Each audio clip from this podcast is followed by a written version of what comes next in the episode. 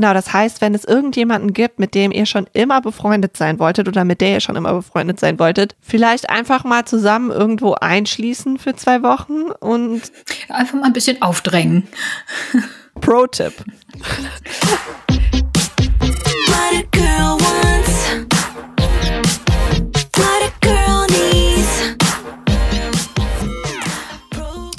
Hallo bei Nackt und Neugierig. Nackte Fakten neugierig nachgefragt. Wir sind der Podcast mit wissenschaftlichem Know-how zu deinem Alltag und zu deinen Problemen. Holt euch einen Drink und macht's euch bequem. Es geht los. Let's wir go. sind Hannah und Sophia. Und heute sind wir hier mit Teil 2 oder dem zweiten Podcast zum Thema Freundschaft. Und wir fangen an mit einer Formel, mit der ihr berechnen könnt, wie groß euer Freundeskreis wirklich ist. Und danach Formel. also ist ja wichtig zu wissen, eine Formel, ja, hochmathematisch. Und danach geht es um die Frage, ab wann ist man eigentlich wirklich so eine richtig gute Freundin? Also was sind sozusagen die Key-Faktoren, die erfüllt werden müssen, damit man Best Friends ist? Und ein Faktor, der da unter anderem eine Rolle spielt, ist die Zeit. Das heißt, wir sagen euch heute, wie viele Stunden ihr mit einem Menschen verbringen müsst, äh, mit dem ihr gerne Best Friends sein wollt, damit dieser Freund, äh, Mensch euer Best Friend wird. Dann haben wir noch eine Checklist, also drei Must-Haves, ähm, die so richtig gute Freunde ausmachen. Und ganz zum Schluss die Unterschiede zwischen Frauen- und Männerfreundschaften, was wir uns vielleicht von den Boys abgucken können oder umgekehrt. Ja, und ich fand das richtig interessant, ähm, dass es da tatsächlich diese Unterschiede gibt und was das für Unterschiede sind. Und mir hat das wirklich irgendwie die Augen geöffnet für manche Probleme, die ich schon mit so Jungsfreunden hatte. Insofern, mhm. da kann man gespannt sein, was da noch kommt heute. Ja, und uns fehlt heute auch eine Freundin. Nele ist ja, heute nicht dabei. Nele ist heute nicht dabei. Nele kannte, konnte heute leider nicht, die hatte einen wichtigen anderen Termin. Aber nächstes Mal ist sie wieder mit dabei und äh, manchmal ist es ja auch gut, dass man Leute mal vermissen kann. auch wichtig, dass man sich ein bisschen Luft gibt manchmal. Nein, wir haben uns nicht gestritten. Nein, haben wir nicht. Nela hat wirklich einfach nur einen anderen Termin und nächstes Mal ist sie wieder da. Gut. So, jetzt aber jetzt hier los. Jetzt Sonst geht's los. verlässt uns auch unsere Stimme, meine Stimme gleich. Sonst verlässt uns Hannas Stimme, dann bin ich nur noch alleine, ohne Freundinnen. Also beim letzten Mal hatten wir ja schon ein paar Hardfacts drin. Ähm, und zwar nach einer Umfrage hat man ungefähr vier enge Freunde ähm, der erweiterte Freundeskreis besteht aus elf Personen und 43 Personen zählen zum Bekanntenkreis. Und jetzt haben wir noch, ähm, jetzt kommt die mathematische Formel, die von Forschern die MIT in Boston stammt. Formel. Jetzt erhaltet euch fest. ähm, und zwar kann man so die Anzahl der echten Freunde äh, berechnen. Aufpassen. Einmal bitte vorstellen, wie viele Menschen ihr als eure echten Freunde, Freundinnen bezeichnen würdet. Und das durch zwei teilen. Und genau. das ist die echte Anzahl an Freunden. Die habt ihr wirklich. Und das ist, das ist die hochmathematische Formel von Forschern vom MIT in Boston, mit der man seine echte Freundeszahl berechnen kann. Ja? Ähm, ja. Holt euch den Taschenrechner, schreibt mit, es ist kompliziert. Äh, was sie damit, glaube ich, eigentlich einfach sagen wollten, ist, der Freundeskreis, der den Namen auch wirklich verdient, ist oft kleiner, als wir denken. Ja, aber gut, okay. Aber ich meine, die Frage ist ja halt auch, das spielt vielleicht damit rein, ab wann ist man eigentlich wirklich befreundet und wann sind die Leute nur Bekannte? Das ist eine gute Frage, ähm, denn damit haben sich auch schon Nobelpreisträger beschäftigt. Der amerikanische Genetiker Jeffrey A. Hall zum Beispiel, der hat das untersucht. Und jetzt kommen wir zu den Stunden. Und zwar braucht man für das Upgrade vom Bekannten zum Freund ähm, 50 gemeinsame Stunden und weiteren 90 Stunden, um vom Freund zum guten Freund zu werden. Und jetzt plus 200 Stunden ähm, für den Bestie. Also allerbeste Freunde haben dann äh, wie 290, 350 gemeinsame Stunden. 340. Entschuldigung. Wir wollen ja auch exakt sein. Apropos Mathe. Aber ja, krass, oder? Dass man das einfach so nüchtern am Stundensatz so das sind dann ungefähr 14 Tage. Das haben wir vorhin mit dem Taschenrechner ausgerechnet. So gut sind wir nicht im Kopfrechnen. Und während unserer Recherche, das werden wir jetzt nicht ausführen, sind wir aber auch auf zehn Gebote der Freundschaft gestoßen. Das ist ganz spannend, das werden wir euch aber, glaube ich, die Tage auf Social Media erklären. Genau, wenn ihr die, wenn ihr die zehn Gebote der Freundschaft äh, kennen möchtet, dann äh, auswendig uns lernen, auf Instagram folgen. Auswendig, auswendig lernen. Die könnt ihr auf unserem Instagram-Account auswendig lernen. Da werden wir die äh, in den nächsten Tagen mal ein bisschen besser besprechen. Und unser Instagram-Account ist neugierig. Kann man, kann man leicht finden. Zwischen den ganzen Pornokanälen, die dann auftauchen. Ohne Spaß. Wir kriegen auch immer wirklich auf jede Frage, die wir irgendwie stellen in so einer Story, frag uns irgendwas, kriegen wir mindestens fünf unsittliche Angebote. Aber ist ja auch manchmal ganz interessant.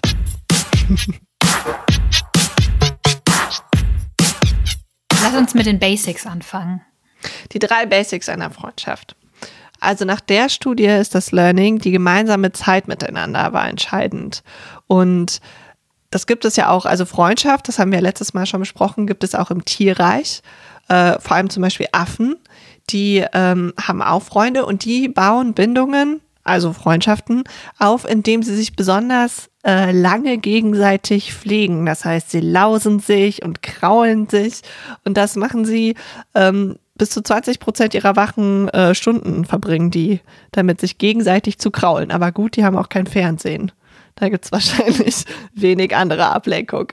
Äh, und die Theorie ist aber auf jeden Fall, dass äh, sie halt mit dieser körperlichen Nähe, mit diesem mit dieser Zuwendung, die sie sich zeigen, dass das halt ähm, Mittel ist, um Freundschaften zu schließen, um sich einen Freundeskreis aufzubauen. Und der Freundeskreis, der ist nicht nur einfach so nice to have, sondern tatsächlicherweise ähm, gibt es Studien, die gezeigt haben, je mehr Freunde ein Tier hat, je stärker sein soziales Netzwerk ist, desto länger lebt das Tier und desto größer ist auch der Fortpflanzungserfolg. Das heißt, gute Freunde sind nicht nur wichtig, äh, damit man alt wird, sondern sie bescheren einem auch viele Kinder.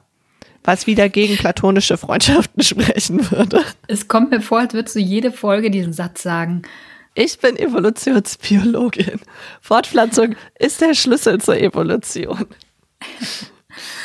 naja, aber Robin Dunbar, der ist Anthropologe an der Uni in Oxford und der sagt, die Bildung kleiner und intensiv miteinander verbundener Gruppen diene letztendlich als Schutz für die Belastung des Lebens.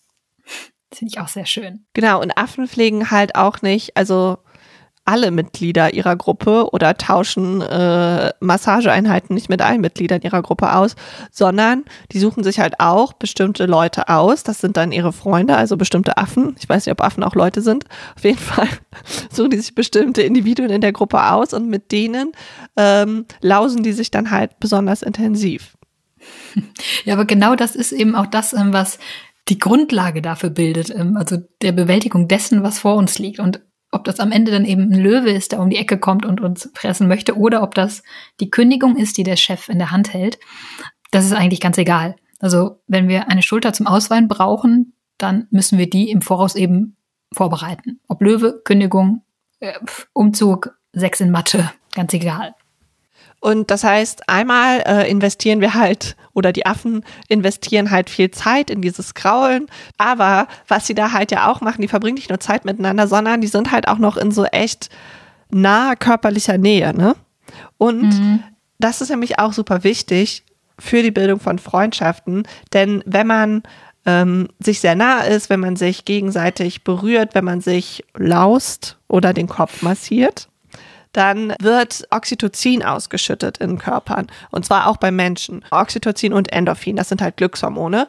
Und die sorgen halt dafür, dass wir uns, während wir diesen Kontakt haben, wohlfühlen und uns dadurch enger aneinander binden. Ja, aber wir betreiben halt keine Fellpflege wie die Affen, sondern wir lachen, singen, tanzen zusammen, erzählen uns Geschichten, gehen eintrinken. Aber das alles löst eben am Ende dann die gleichen Neurotransmitter aus. Also man kann mit anderen Worten kann man sagen, dass jemand ein echter Freund ist, mit dem man Zeit verbringen möchte und der einem ein gutes Gefühl gibt. Das ist eigentlich nur der Biologie geschuldet. Ja, wie so vieles. Also Oxytocin, körperliche Nähe, Zeit und was ist das dritte Must-have für gute Freundinnen? Hilfsbereitschaft. Mm, Denn okay. das ganze Investieren von Zeit und gutem Gefühl, das zahlt sich ja auch nur dann aus, wenn ähm, unsere Freunde da sind, um uns zu helfen, wenn wir sie auch wirklich brauchen. Oder auch umgekehrt. Ähm, wenn meine Freundin mit Gin Tonic und Pizza vorbeikommt, wenn es mir schlecht geht. wenn unsere Freunde, Freundinnen uns beim Umzug helfen und uns Mut zu sprechen bei schwierigen Entscheidungen. Aber das heißt also, Freundschaft ist auch so ein bisschen schon auch eine Zweckverbindung, ne? Es ist schon so, äh, ich investiere Zeit und Nähe und dann äh, kriege ich Hilfe, wenn ich in Gefahr bin oder umziehen muss. Ja, oder gefeuert das hatten wir werde. aber auch in der letzten Folge mit den Affen, dass eine Hand die andere wäscht. Also dass Ja. man sich schon gegenseitig hilft und unterstützt, ja. Und das, genau, und einerseits denkt man ja immer, ah, Freundschaft, das ist, da steht kein Zweck oder so dahinter, ne? Aber, also es ist halt ein Geben und Nehmen, auf jeden Fall. Mhm. Ob es jetzt einen Zweck hat, ist vielleicht auch zu hart gesagt. Aber es ist auf jeden Fall wichtig, dass man halt Freundschaften auch pflegt und auch da rein investiert.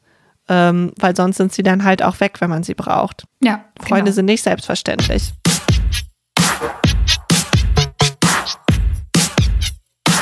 Ich habe ähm, auch noch gelesen, dass die meisten von uns im Durchschnitt etwa fünf Menschen im Leben haben, also über das ganze Leben gesehen, die genau diese Kriterien erfüllen. dass man mit denen viel näher hat, viel Zeit verbringt und äh, sich gegenseitig beim Umziehen hilft Genau. Und zusammen Mhm. Gin Tonic trinkt.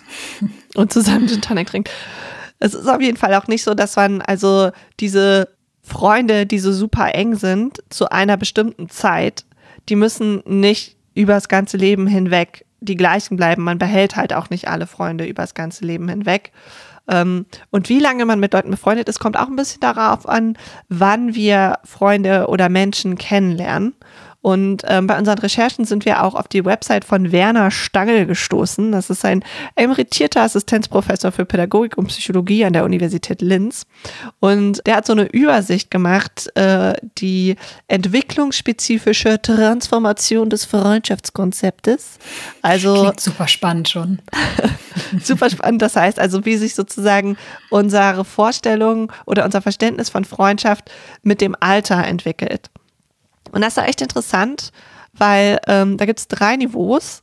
Und das erste Niveau, das fängt erst bei fünf an. Also vor fünf hat man eigentlich noch gar keine Freunde, weil man da, ähm, man ist da sozusagen noch zu sehr mit sich selber beschäftigt und kann gar nicht so gut die Perspektive von anderen Leuten übernehmen. Und deswegen Freunde hat man dann zum ersten Mal sozusagen ab fünf und von fünf bis sieben, da sind Freunde halt hauptsächlich Personen, mit denen man gerne spielt, vielleicht weil die einfach in der Nähe wohnen ähm, und Beziehungen werden noch nicht unbedingt nach dem Grad der Nähe unterschieden.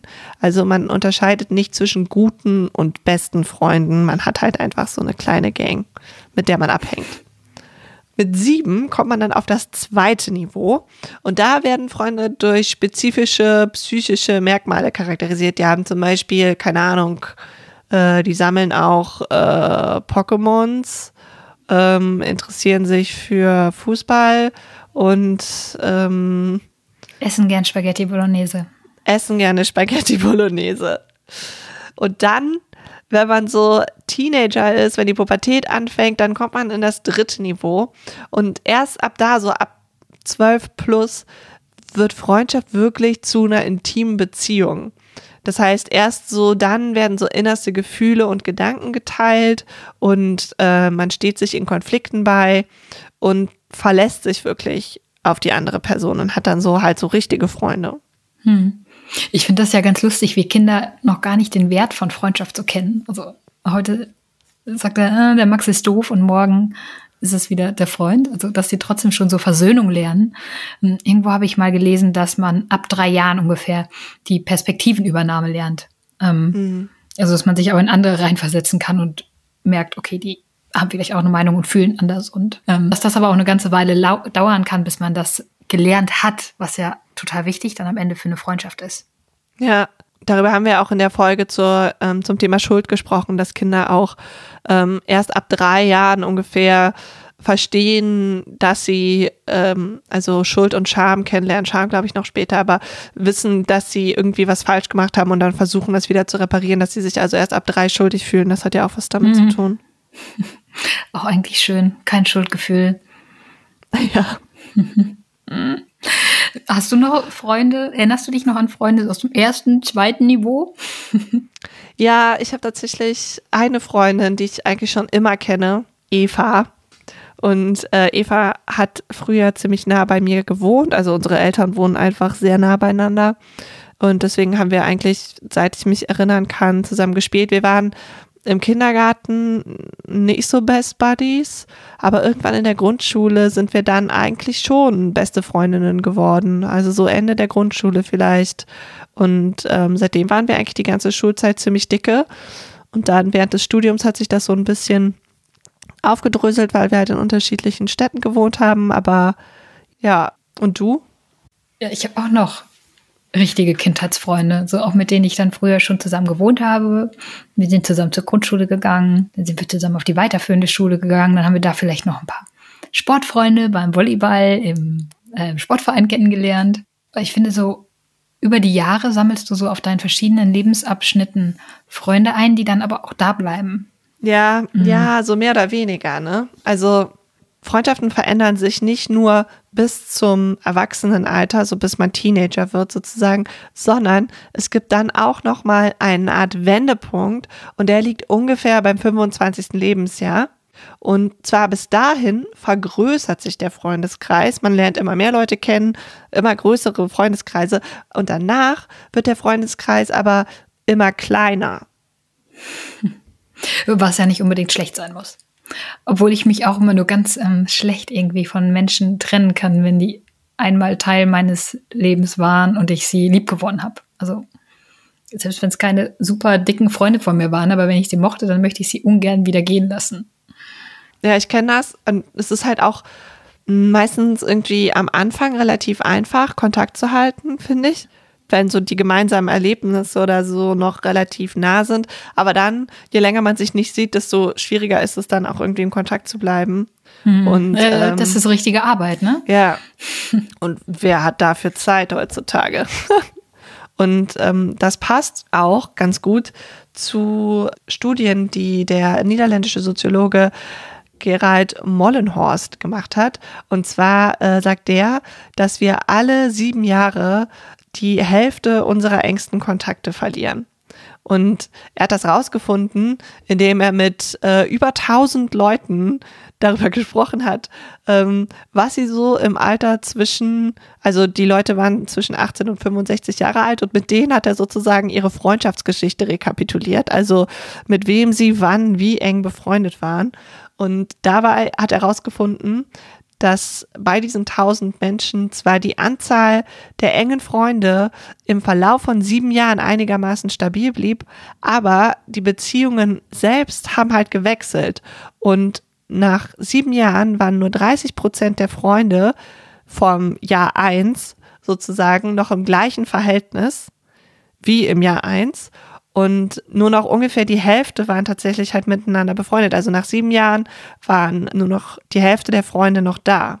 Und der Rest des Freundeskreises bestand aus ganz neuen Leuten. Und ja, es ist, es ist interessant, es ist irgendwie auch traurig. Ne, aber ich finde es auch irgendwie nachvollziehbar. Also äh, eigentlich ganz spannend ne? und rückblickend auch, wie sich so Freundeskreise verschieben, ineinander übergehen und sowas. Ja. Eigentlich stimmt es, wenn man sich selbst mal ein paar Gedanken drüber macht.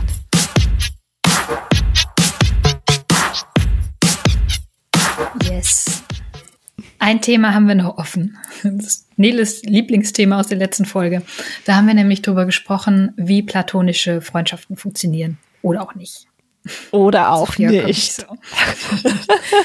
Diesmal wollen wir uns aber angucken, ähm, ob sich so reine Girl-Gangs zu Jungsfreundschaften unterscheiden. Genau, und da gucken wir zuerst mal auf die Mädels, Ladies First. Ladies und first. Spektrum der Wissenschaft hat dazu einen ganz schönen Artikel geschrieben. Und anscheinend ist es so, dass Frauen in ihren Freundschaften mehr Intimität erwarten und ein engeres Vertrauensverhältnis entwickeln.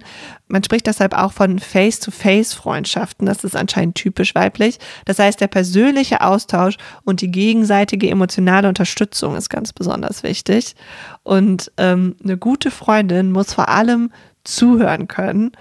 Und, also so steht es bei ähm, Spektrum, im richtigen Moment mitfühlend seufzen und instinktiv wissen, wann sie die andere trösten muss. Und äh, als ich das zuerst gelesen habe, dachte ich, es ist irgendwie so ein bisschen herablassend. Und dann habe ich darüber nachgedacht und dachte, ja, aber eigentlich stimmt es. Und es ist genau das, was mich manchmal so irritiert, wenn ich mit Männern über Dinge rede, dass sie halt nicht am richtigen Moment mitfühlen, seufzen. Und dass sie halt, weil das ist halt wirklich doch so Instinkt, oder? Ich meine, man spielt das ja nicht, man denkt ja nicht, jetzt muss ich hier aber mal seufzen, sondern das kommt einfach so. Man weiß einfach, man fühlt es ja auch einfach. Ja, ja obwohl, wenn du vielleicht so ein pff, empathischer Vollhonk bist, dann fühlst du es nicht, aber sonst spürst du es. Ja. Das ist wirklich Instinkt. Ja. Also mehr seufzen. Mehr, mehr seufzen. Und ähm, was auch anders ist in Frauen als in Männerfreundschaften ist, ähm, also Frauen haben mehr Körperkontakt. Bei Frauen sind innige Umarmungen zum Beispiel zulässig oder oft sogar gewünscht. Und bei Männern ist es ja immer noch nicht so 100 Prozent angekommen. Was ich immer total krass finde, wenn ich mich vorstelle, in den Zeiten, in denen ich Single war, da habe ich so viel mit meinen Freundinnen gekuschelt, weil Körperkontakt halt einfach super wichtig ist. So. Und dann, weiß ich nicht, habe ich bei meinen Freundinnen übernachtet und dann kuschelst du halt so abends beim Einschlafen im Bett und redest noch über Jungs.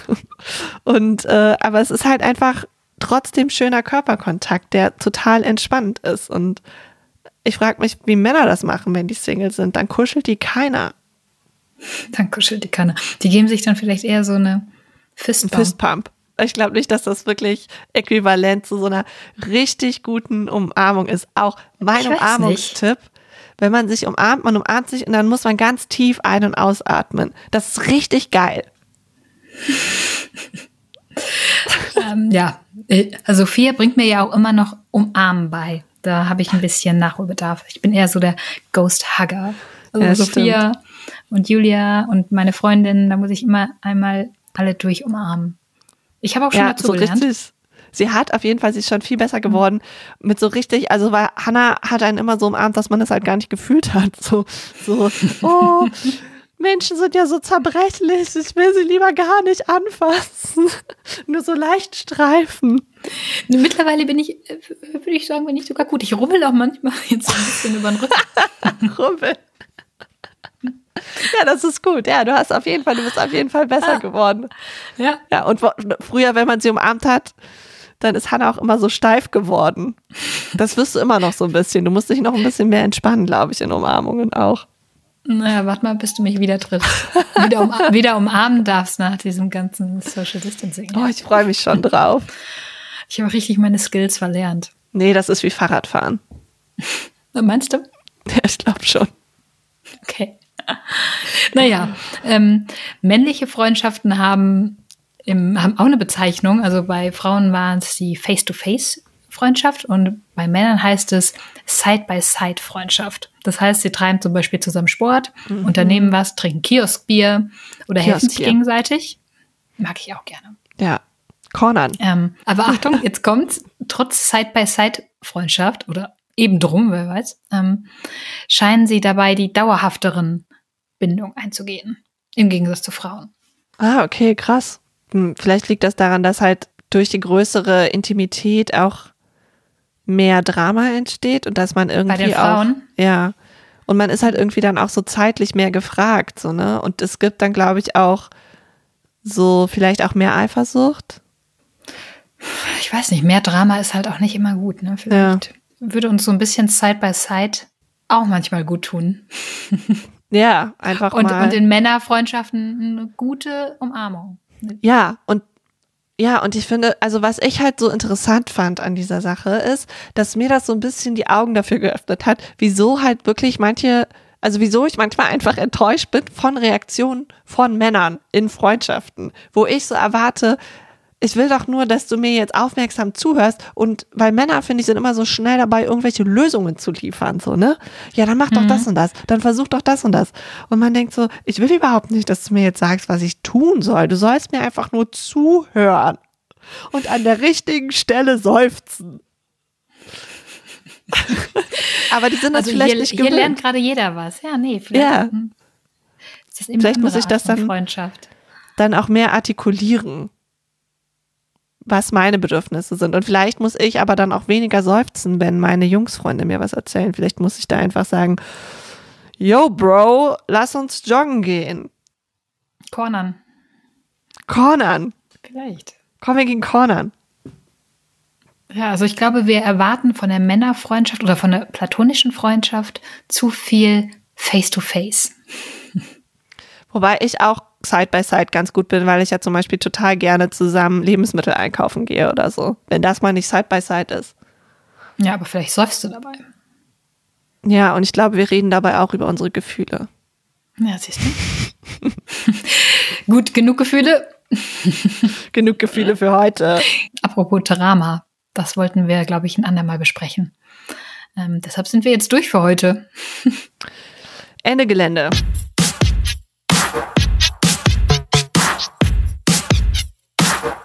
Die Zusammenfassung. Und was haben wir heute gelernt? Was sind die Key Facts? Wie wird man eine richtig gute Freundin? Wir haben drei Basics gelernt. Drei Basics einer guten Freundschaft. Das ist die Zeit, dann Oxytocin, also Nähe und Hilfsbereitschaft. Genau, das heißt, wenn es irgendjemanden gibt, mit dem ihr schon immer befreundet sein wolltet oder mit der ihr schon immer befreundet sein wolltet, vielleicht einfach mal zusammen irgendwo einschließen für zwei Wochen und äh, gegenseitig ähm, Zöpfchen flechten.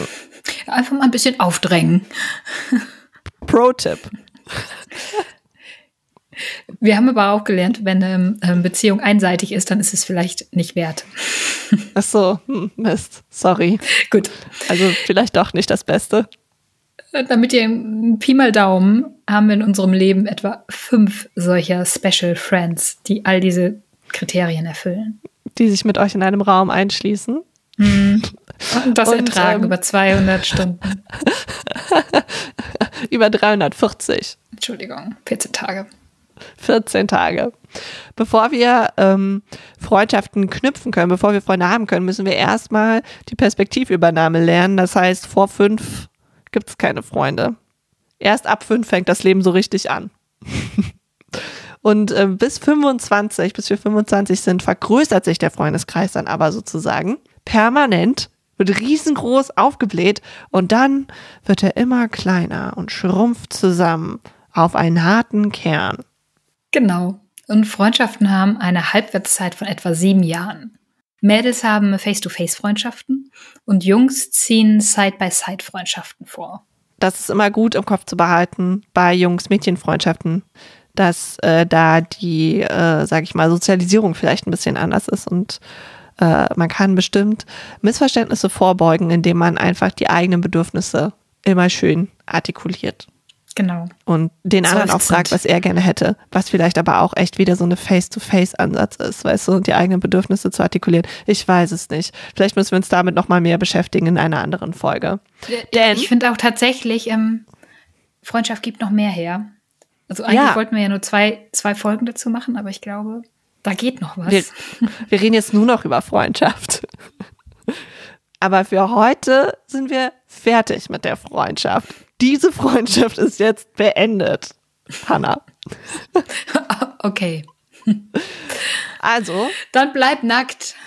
Bleibt neugierig, bleibt gesund. Genau. Und äh, wenn ihr nicht genug von uns bekommen könnt, dann checkt Facebook, checkt Instagram oder hört euch die alten Folgen an. Die gibt es auch auf YouTube. Genau. Ja, das war's für heute. Tschüssi. Tschüss.